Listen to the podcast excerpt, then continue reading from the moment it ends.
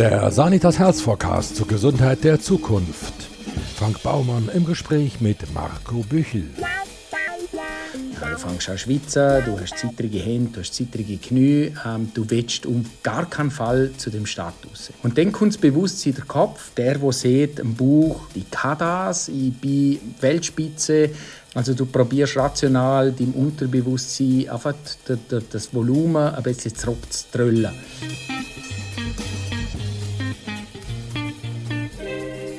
Der Liechtensteiner Marco Büchsi-Büchel wuchs in Balzers auf und besuchte die Skihandelsschule.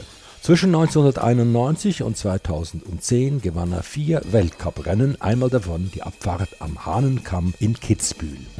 Demgegenüber stehen hunderte Rennen ohne Erfolg, die ihn lehrten, mit Angst, Risiko, Motivationsproblemen und Egoismus umzugehen.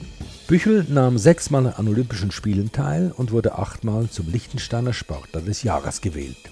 Heute steht er als Referent und Markenbotschafter auf der Bühne und als ZDF-Skiexperte vor der Kamera. Also, Büchsi, bevor du das erste Mal die Hanekamabfahrt gefahren bist, da hättest du dir überlegt, hoffentlich überlebe ich das. Ja, aber sag mal, das ist ja nicht die Haltung von einem ähm, professionellen Skifahrer, das ist die Haltung von einer Susi. Was ist los? ja, ich, ich, muss jetzt ein bisschen ausholen. Wenn du äh, das Kitzbild stehst, hast du schon einen ewig langen Weg hinter dir. Das heißt, du fängst schon als Kind an und hast die größte Gaudi mit Skifahren. Du lernst das und du hast wirklich einen langen Weg, tausende von Trainingsstunden. Und irgendwann, irgendwann landest du schon mal im Skiweltcup. Ähm, und das ist mein Weg. Ich bin über die technische Disziplin gekommen, ähm, Riesenslalom. Und bei Weltspitze gesehen und erst dann bin ich langsam richtig die Abfahrt. Und auf was das ich will, Kitzbühel ist der heilige Gral. Dort äh, kommt nicht einfach irgendjemand den Start her, sondern dort muss dies Können enorm hoch sein. Aber Kitzbühel ist kein Kindergeburtstag, sondern Kitzbühel ist das Schwierigste, das Imposanteste, das Grausamste, das Eindrücklichste überhaupt. Und dann stehst du da und es geht einfach das Lebendige, weil du kennst den Mythos, du kennst all die Sturzgeschichten, du kennst all die Patienten, wo die Strecke, die Abfahrt produziert hat. Ähm, und du kennst die Piste, weil du hast sie besichtigt und du weißt, wenn jetzt nicht ich sieben Sachen beieinander hat, dann kommt das schlecht. Und dann, ja, es ist halt ein rationales Denken, das dort einsetzt, wo, wo einfach ein bisschen abwägt, was kann passieren.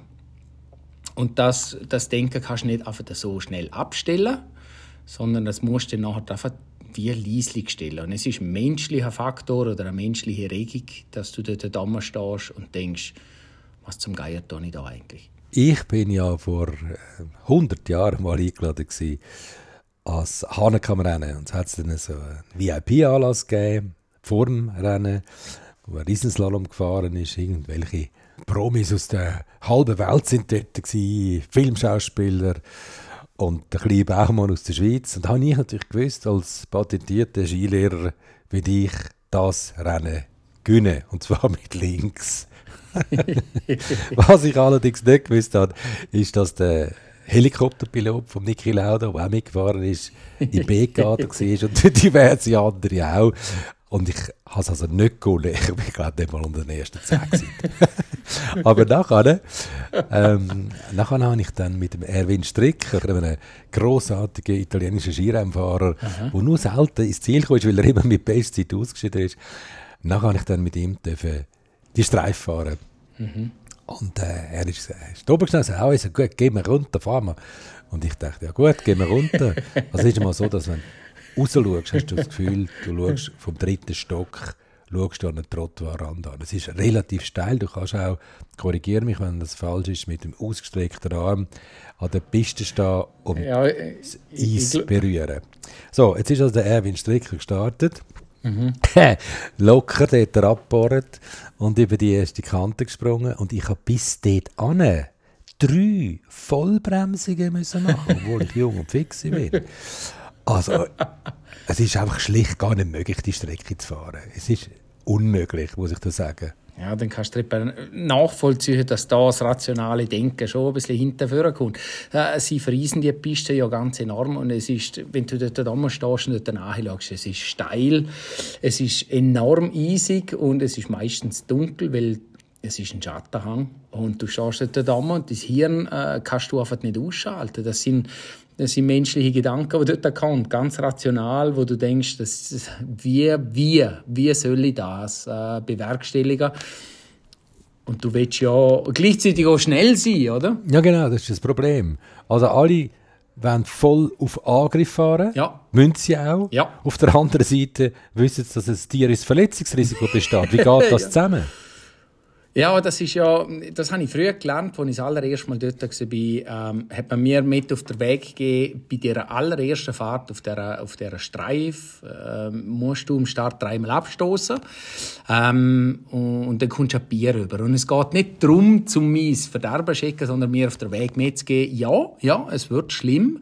Aber wenn du aktiv fahrst, wenn du der Pilot bist von deinem eigenen Ski, dann kannst du ein bisschen mitbestimmen, wie schlimm das es wird. Wenn du nur ein bisschen Rücklage hast und ein bisschen passiv bist, dann schlachtst dir die Skispitzen um die Ohren um und es wird noch schlimmer. Es wird ein richtiger ein, ein, ein Horrorritt. Und darum, gang raus, fahr aktiv, bleib über dem Ossenski, du die Pisten ein bisschen attackieren, dann nachher beißt sie weniger. Beißt sie weniger. Ja, ja, aber du, ich meine, du weißt ja auch, dass äh, der, der, der Daniel Albrecht vor dir schwer gestürzt ist. Ja. Ja, das teilt man dir doch mit. Wie geht man denn mit dem um? Ja. Im Jahr hat der Dani Albrechts Nummer 5 gehabt, ich hatte Nummer 8 gehabt. Äh, ich war im Startdamm, ich bin gerade in die Ski eingestiegen, Servicemann hat mir die Bindung noch angezogen und vor dem Starthaus DOS hat es Bildschirm gehabt. Und irgendwann höre ich, wie äh, die, die draussen den Bildschirm anschauen, laut schreien. Äh, und ich schaue schnell raus und sehe, wie sie alle wegdrüllen von dem Bildschirm. Sie kann den Sturz nicht anschauen.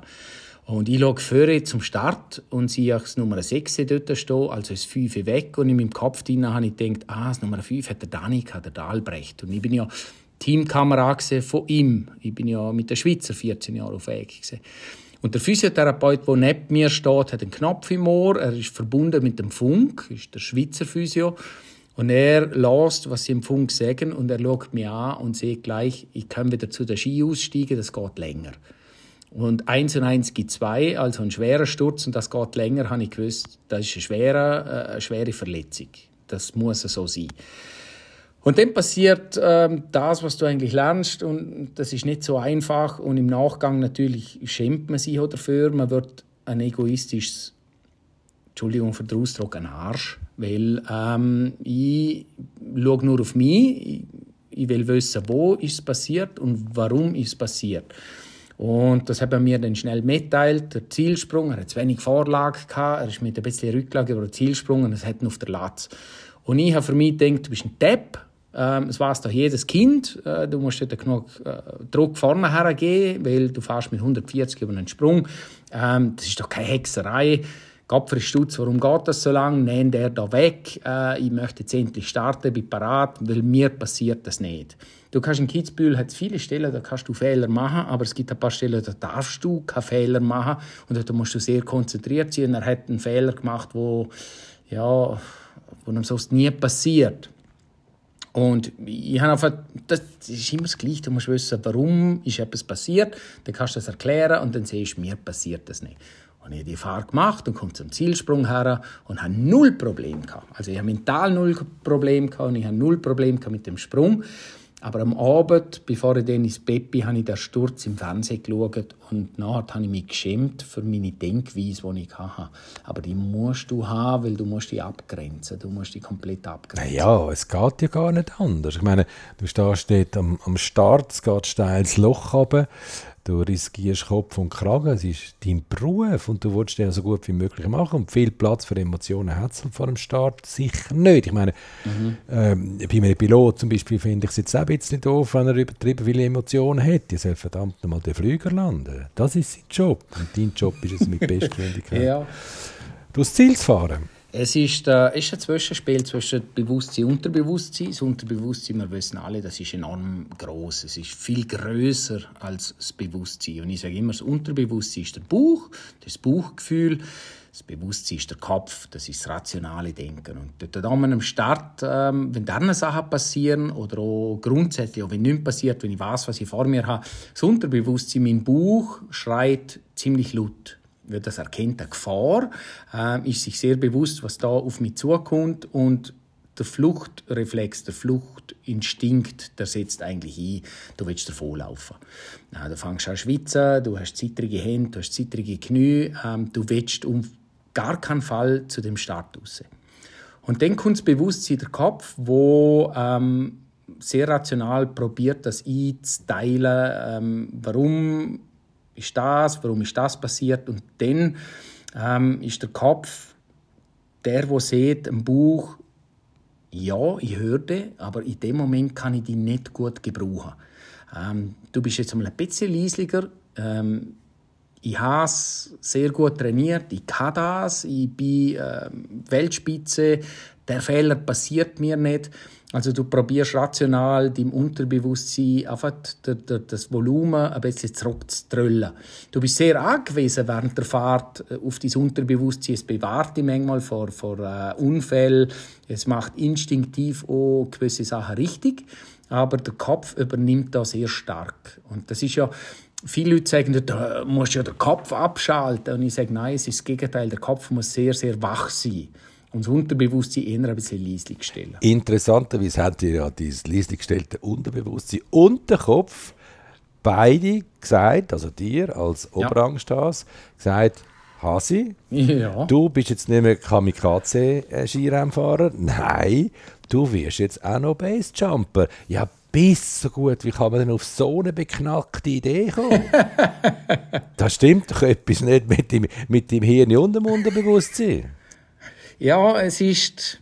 Ich, ich, bin, ich bin sehr empfänglich für, für ausgefallene Sportarten. Also, wenn ich ein bisschen zurückschaue, ich habe getaucht, äh, ich bin Fallschirm gesprungen, ich bin Basejumper, ich fahre TÜV und ich bin Abfahrt gefahren. Also alles Risikosportarten, auf Deutsch gesagt, alles ein Albtraum von einer Versicherung. Das sind alles völlig normale Sportarten. Extrem wäre zum Beispiel Wasserballett für Männer. Und das hast du ja nie gemacht. Was, was habe ich nie gemacht? Wasserballett für Männer. da, da hätte sie dann können mit deinem Body profilieren, das sagt er. Nein, Wasserballett habe ich wirklich nie gemacht. Nein, ich fühle mich wohl unter Wasser, ich fühle mich wohl in der Luft und ich, ich fühle mich wohl auf einer Skipiste. Also, ja, ich, ich habe extrem gelebt, aber ich, ich habe ja Riskmanagement gemacht. Und das klingt jetzt sehr, sehr theoretisch. Ähm, ich habe immer Riskmanagement gemacht und probiert, das Risiko zu eliminieren. Ich bin nicht lebensmüde, sondern ich bin das Gegenteil. Ich bin lebensbejahend. Ich bin ein Mensch, der der Ansicht ist, je extremer das die Emotionen sind, desto spannender ist das Leben. Äh, die Emotionen sind das größte Abenteuer, was man erleben kann. Ähm, künstlich herbeigeführt ähm, ist nicht dasselbe, sondern du musst gewisse Situationen selbst erleben und das macht das Leben erst richtig spannend. Und das hat mich von Anfang an immer wieder gekützelt, das Basejumper, das Fallschirmspringen, das freie Luft ähm, nichts, wo die berührt, außer Luft, ähm, abspringen von einem Felsen, was da im Hirn abgeht, was, was da für äh, Botenstoffe oder halt äh, Hormon freigesetzt werden. Das hat mich immer unglaublich fasziniert. Aber ich bin ein kopfloser Typ. Ich bin nicht der, der alles irgendwie auf eine Karte setzt und, und alles riskiert, sondern es ist ein langer Weg, bis du endlich einmal dort bist. Und ich habe schon sehr stark abgewogen, was möglich ist und was nicht möglich ist. Also ich habe noch ab und zu mal Nein gesehen, weil mein Bauchgefühl einfach nicht gut war. Skirennfahrer sind Einzelsportler. Und trotzdem gibst du Seminar zum Thema Leadership, und äh, Teambildung, Teamgefüge. Wie passt das bitte zusammen? Wie kannst du als Einzelkämpfer exponierte Führungskräfte in Leadership ja. coachen? Das kommt mir ein bisschen vor wie katholische Priester, die Ehetherapie anbieten. es geht damit Du hast einen Einzelsportler und der siehst du im Fernsehen, wenn er sich äh, da entfaltet, wenn er, wenn er da performt und vielleicht auf dem Podest steht, alleinig äh, oder, oder das Interview gibt, dass es nicht gelaufen ist, alleinig. Aber der Erfolg oder der Misserfolg hast du nicht alleinig, sondern da ist ein großes Team dahinter. Und das, hat, das umfasst ungefähr zehn Personen, also vom Servicemann über Physiotherapeut, Coach, Assistent, Coach, ähm, Ärzt, Kondi-Coach, Psychologe. Also das ist ein Rechtsteam. Und das Teamgefüge muss passen, weil du bist nachher einzig der, der im Schaufenster steht. Aber wenn das im Hintergrund nicht funktioniert, dann kannst du vorne nicht glänzen. Das ist absolut nicht möglich. Und es geht letztlich darum, die Frage, warum ist jeder Einzelne von dem Team bereit, für keinen guten Lohn was, was heisst jetzt da kein guter Lohn im Skirennsport? Wird doch horrende Löhne ja, also, wenn ich erzähle, mein, mein, mein Servicemann damals hat äh, knapp 3000 im Monat verdient. Und er hat endlose Stunden, er ist manchmal 14, 15 Stunden am Tag im Skiraum gestanden, vor einem grossen Anlass. Und warum tut er das? Warum opfert sich jemand so und ordnet sich unter für ein gemeinsames Ziel? Und heutzutage, das ist etwas, was mich auch stark triggert, das ist so die Diskussion Generation Z, wo ich mich null äh, irgendwie äh, oder anders ausdrückt, wo ich nicht äh, generalisiere, wo ich sage, alle sind irgendwie zu faul und mögen nur und haben auch noch eine Work-Life-Balance, sondern ähm, es, es ist eine Tendenz, es ist, äh, es ist wir sind anders, wir sind anders aufgewachsen. Ich weiß nicht, wie du hast, Frank, aber ich bin aufgewachsen mit der, mit der, mit der Losung, dass, dass Leistung zählt. Du musst Leistung bringen und dann äh, hast du ein gutes Leben, du kannst dir etwas erarbeiten, du kannst dir das leisten. Du, und nicht materialistisch, sondern auch Zeit, Qualität, einfach Du musst Leistung bringen. So bin ich groß geworden. Und, und der jungen Generation ist das Nummer, äh, Grund Nummer eins, zum etwas zu tun. Nochmal, ich will nicht generalisieren. Aber ich würde längere mehr würde ich angefragt, wie Ja, aber jetzt generalisierst du gerade. Jetzt generalisierst du ja, gerade. Ja, ich weiß. Du bist ein alter Sack geworden, Mann. Ich, ich sage nur, was man mir immer wieder zudreht. Und die Frage ist dann immer, warum habe ich ein Team von zehn Leuten um mich, um mich herum gehabt, die alles dafür tun haben, dass ich strahlen kann. Dass ich wie die Sonne äh, strahlen kann und halt äh, im Spotlight stehen und, und Erfolg haben.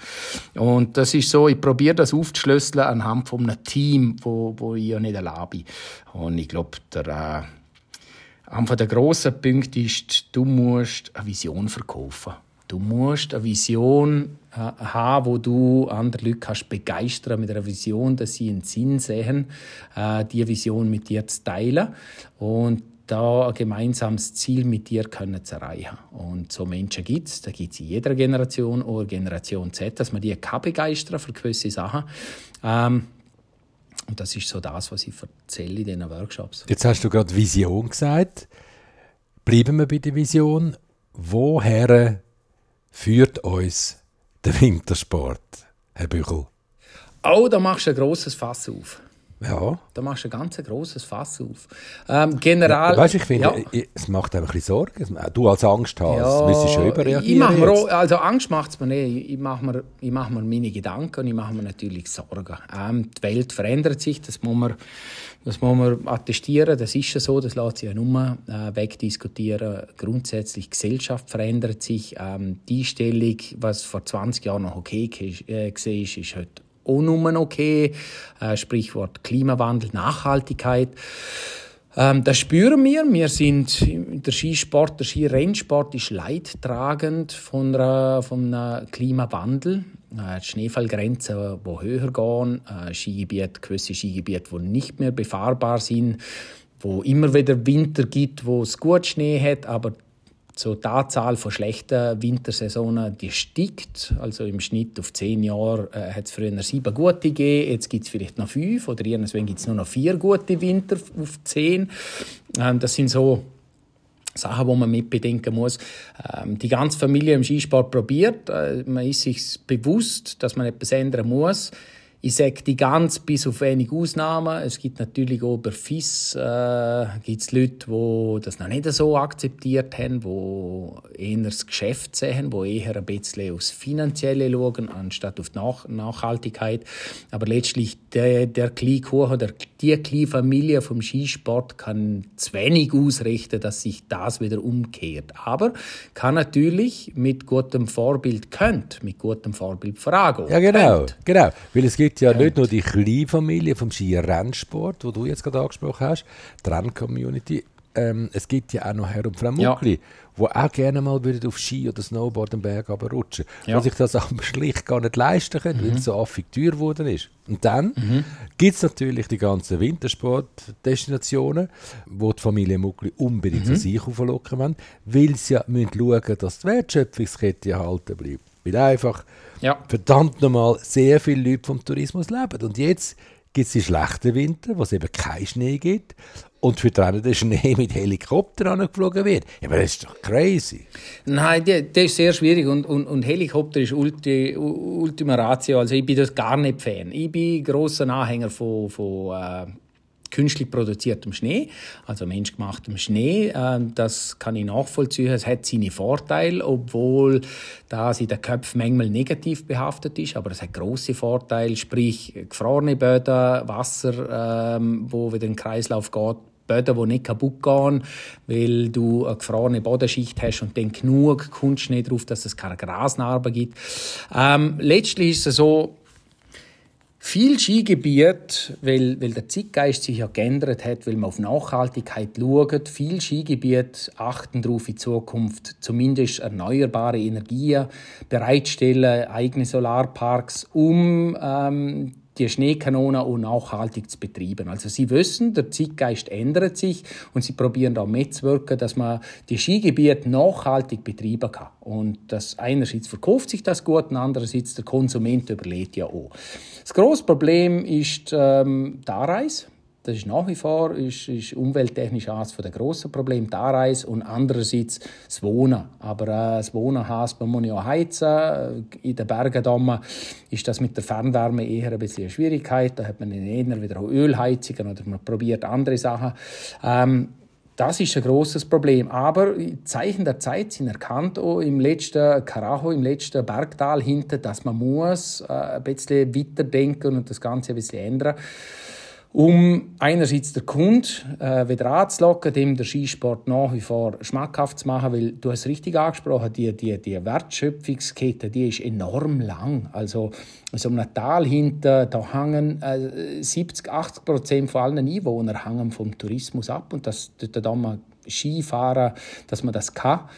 Äh, eine längere Mähe setzen sich Skigebiete durch, die oberhalb der Baumgrenze sind, das heißt 17, 1800 Meter aufwärts, weil dort die Schneesicherheit bestehen ist. Wie meinst du? Ja, Kitzbühel ist 700 Meter über Meer, aber interessanterweise ist es ein ganz komischer Ecke, wo irgendwie trotzdem immer viel Schnee überkommt. Aber ja, die Zukunft von Kitzbühel, da will ich mich jetzt nicht aus dem Fenster lehnen. Ich bin jetzt da nicht der, der, der Klimaforscher, der weiß, was dort passieren wird. Aber ja, ich gebe dir recht, 700 Meter über Meer Kitzbühel wird in Zukunft sehr Naja, es gibt ja auch kleinere Destinationen, die gesagt haben, hey, wir können uns das gar nicht mehr leisten, wir haben keinen Schnee mehr, wie sollen wir denn das Ganze stemmen? Und ja. ausgestiegen sind sind, die jetzt keinen Wintersport mehr machen. Ja, es ist, das, das musst du mit der Zeit natürlich überlegen. Ähm, der Aufwand, äh, das zu betreiben mit, mit, mit Stromkosten, mit Instanzstellungskosten äh, drin, dass die ganze Infrastruktur zu erhalten, ähm, die Leute darzustellen, das hat einen Preis, das kostet. Und die Lift auf laufen zu lassen, äh, und es kommen zu wenig Leute einerseits, oder sie haben gar nicht den Schnee und sie haben die ganzen Ausgaben. Das ist eine, eine ganz simple Rechnung, wo du am Schluss sagen musst, wir können damit gar nicht mehr rentieren wir machen jetzt lieber äh, die Handbremse oder, oder, oder steigen komplett aus, anstatt dass das irgendwas wie ein Fass ohne Boden wird, dass man dort sehr viel Geld investiert und ähm, früher oder später laufen wir in einen Konkurs. Also es, es, äh, es sind harte Entscheidungen. Die Zukunft wird so sein, dass, wie ich erwähnt habe, Skigebiete oberhalb 15, 16, 1700 Meter überleben und die Zukunft wird sein, dass sich die Skigebiete eher zusammenschliessen, um eine Mischrechnung zu haben. Und das beobachten wir ja. Du hast auch Rosen angesprochen, Rosa Lenzer Heid hätte schon vor Jahren das gemacht, Ling, äh, Flags, äh, Lags, Flims, ähm, äh, so Beispiel gibt es nach und nach. Also Zimmerschlüsse würden eher ein bisschen Zukunft bedeuten. Andermatt hat das ja auch gemacht. Ja, genau, Andermatt. Oder, ja, es, es ist, äh, das ist eine Rechnung, die man anstellen muss. Wo, wo kann man die Synergien nutzen? Lass uns nochmal auf die Gesundheit zurückkommen. Du bist ja theoretisch ein gesundes Bürstchen, Ja. praktisch aber schon ein bisschen ramponiert. Ja. Du hast ja zum Beispiel eine beginnende Kieferarthrose. Ja, es, jetzt mal, woher kommt das? Kommt das von der, von der Angst beim Ausüben von deinen extremen Sportarten oder, oder äh, du bist ja noch Keynote-Speaker, von der Angst, vor vielen Leuten aufzutreten? Oder einfach schlicht vom vielen Reden? Nein, meine beginnende Kieferarthrose kommt vom Knirschen der Nacht. Also meine Zahnärztin hat schon gesehen. Ah, also ich habe eine Nachtschiene und zwar seit etwa, ich sage 30 Jahren. Ich verarbeite Nacht viel, aber ja, vielleicht müsste ich mal zu einem Psychologen, wo mir da hilft, das Ganze ein bisschen zu entspannen. Wer weiß. Aber Herrenwürgen finde ich gut und, und, und, und wenn ich da jetzt Brock schlagen darf, meine Frau Doris hat äh, diesbezüglich komplett andere Ansichten als ich. Ich bin immer der Ansicht, bewegte außerhalb der Wohlfühlzone, erledige etwas dort, du musst ja nicht weit raus, aber ein bisschen außerhalb der Wohlfühlzone und wenn du dort dann etwas meisterst, gibt dir das Selbstvertrauen, dass das nächste Mal, wenn du wieder in eine Situation kommst, kannst du dich verlassen auf das, was du erlebt hast und dann kannst du den nächsten Schritt noch weiter rausnehmen zur Wohlfühlzone. So habe ich mich immer bewegt, ähm, weil ich der bin, außerhalb der Wohlfühlzone ist das Leben eh spannender, Schrägstrich Emotionen, das ist das, was, was das Leben interessant macht. Ich habe mit mir eine Frau ein Exemplar getroffen, das komplett nicht so funktioniert. Also äh, das klassische Beispiel, ich gehe mit ihr auf eine Skitour und dann hat es irgendwo einen kleinen Abschnitt, wo ein bisschen Mut braucht, weil es abfallend ist auf der Seite des Geländes, du darfst einfach nicht stürzen. Und dann kommen wir in eine Diskussion, dann kommen wir in einen Streit und dann sage ich, schau, ich probiere äh, die zu sichern, es ist kein Problem, 10 Meter, das schaffen wir. Sie schafft es und im Nachgang findet sie es uh, cool. Und dann sage ich, jawohl, und auf dem bauen wir auf. Und das nächste Mal, wenn ich dort herkomme, sind wir wieder auf Feld 1. Also es ist nicht eine Steigerung. Und ja, das muss man akzeptieren. Es gibt Menschen, die sich nicht gern außerhalb der Wohlfühlzone oder anders ausgedrückt, wo der Rand der Wohlfühlzone viel früher anfängt, als ich mir gewohnt bin. Und das muss man akzeptieren. Das muss man, das muss man manchmal, ja, Also, also du bist ja ehrlich, ah, einsehen. du bist ja ehrlich gesagt weit, weit außerhalb von dieser Wohlfühlzone, weil Ziemlich oft.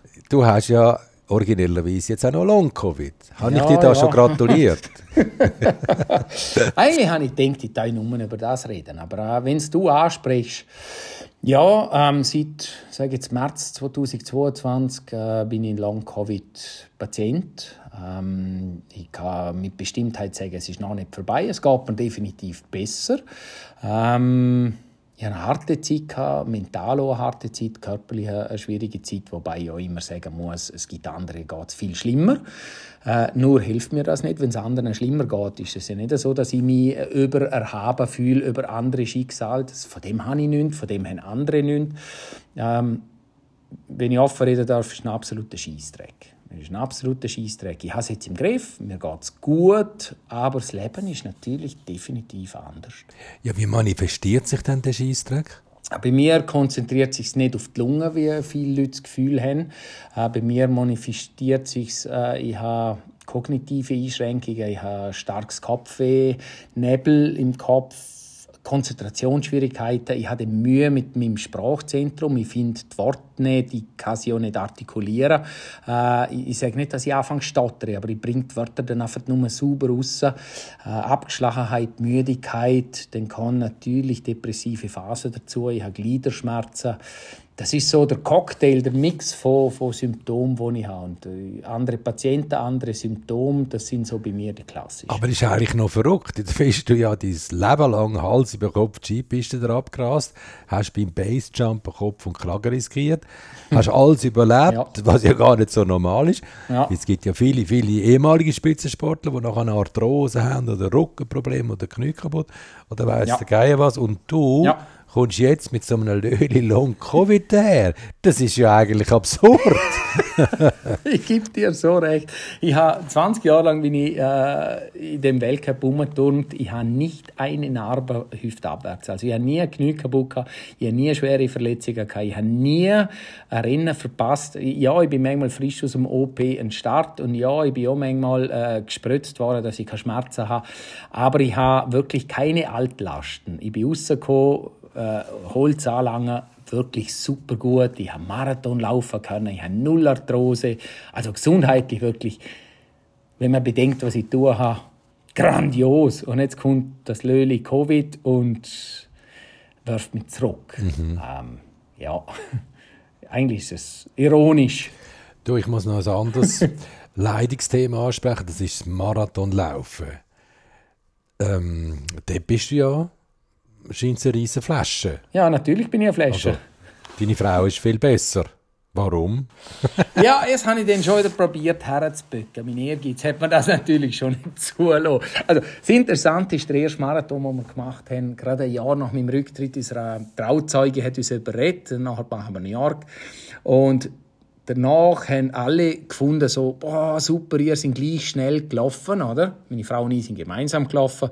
So quasi, ich habe extra auf sie gewartet. Ja, das ist so die vorherrschende Meinung gesehen. In Wirklichkeit ist es so, dass ich nach 30 Kilometern so fertig war, dass sie mich auf Deutsch gesehen hat, müssen, äh, nachziehen bis ins Ziel. Sie hat auf mich gewartet. Aber die meisten haben das Gefühl, ich sei der stärker gesehen. Auf jeden Fall ist sie definitiv stärker gesehen. Ähm, aber ich hatte nachher ziemlich viel investiert ins Training und habe dann so, hast dann wieder so halbwegs hergebückt. Ähm, aber äh, ich, wür, ich bin und würde immer eine Flasche bleiben. Ja, aber, egal, aber was fasziniert dich denn so an dem Marathonlauf? Ich meine, ich habe dreimal einen Hunderter gemacht, weil, weil ich zweimal Web verloren habe, leider. ja, äh, und ich habe es nie geil gefunden. Ich habe nie ein Runners High gehabt. Und das Schlimmste ist, es hat keinen Ball, es hat nichts. Was ist es? Nein, ich weiß, was du meinst. Ich weiß genau, was du meinst. Ähm, was es definitiv nicht hat, absolut nicht hat, ist eine Instant Gratification. Das hat es nicht. Weil eigentlich sind Sportarten, wo Instant Gratification hast, sprich im Golf, du triffst den Ball gut einmal. Einmal und du bist im Himmel. Du kannst 37.000 Mal daneben schiessen, aber das eine Mal Instant Gratification und das Leben ist grandios. Und beim Marathon trainierst du 6, 8, 9, 12 Monate fluchst die ganze Zeit, durchlaufst Täler und irgendwann hast du das Gefühl, du bist fit genug für den Marathon, stehst am Start und traust dir selber gar nicht zu. Also es ist ein langer Weg.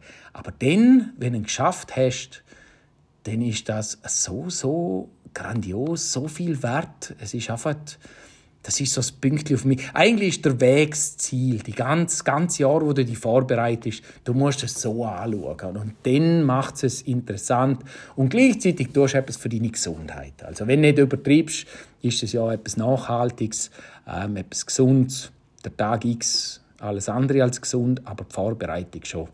Es ist ein Long-Term Project, das musst du so anschauen. Und dann ist es spannend. Ich sehe einfach nie Läufer, die einen fröhlichen Gesichtsausdruck haben, wenn sie laufen. Die sind halb verbissen.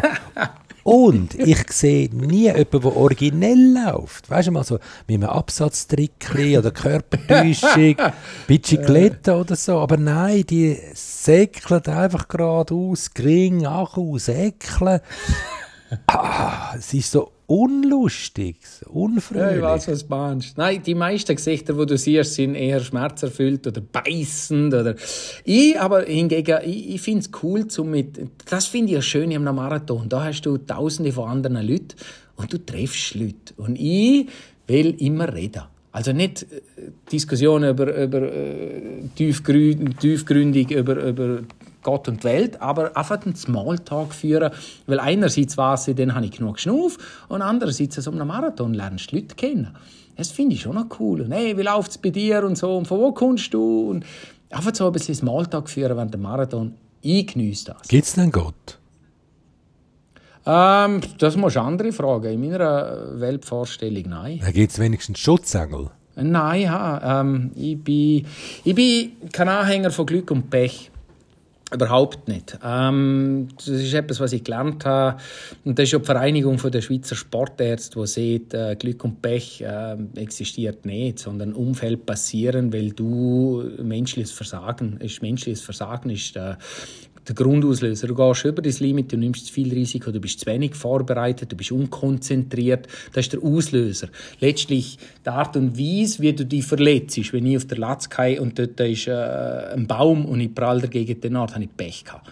Aber der Grund, warum das ich stürze, da bin ich selbst verantwortlich dafür. Und darum bin ich nicht so der Anhänger von Glück und Pech. Schutzengel, ähm, Nein, ich bin nach wie vor der Ansicht, du hast, du hast das äh, selbst in der Hand. Grosser Teil. Ist es allenfalls ein Glück, dass du deine Doris getroffen hast, die Frau, die dich versteht und alles eigentlich mit dir mitmacht? du, soll, soll ich etwas Lustiges sagen? Es ist vielleicht das Glück, dass meine Ex-Freundinnen immer mich zu ihr geschleppt haben. Deine Ex-Freundin, how comes? Doris hat früher in jungen Jahren hat sie so ein Group Fitnessstudio gehabt, aus den 80er Jahren. Olivia Newton-John Aerobic und sie hat ein Aerobic-Studio Mit Stirnband. Und all meine Ex-Freundinnen, ganz genau, ja, mit dem, mit dem Schweißbändchen und mit den halt äh, Stulpen und so. Und Doris hat das gemacht, 80er, 90er Jahre. Und meine Ex-Freundinnen haben mich immer zu ihr geschleppt ins Training, weil sie ganz zu Doris gegangen sind. Ähm, das ist dann halt das Pech von meinen Ex-Freundinnen. Und ja, kann man das Glück sagen? Ja, kann man vielleicht so sagen, ja. Es ist auf de definitiv ein Glück, dass wir es gefunden haben. Es ist wie Amor, wo im Hintergrund da der Pfeilbogen gespannt hat. Und ja, klassisch. Der Marco Büchsi Büchel.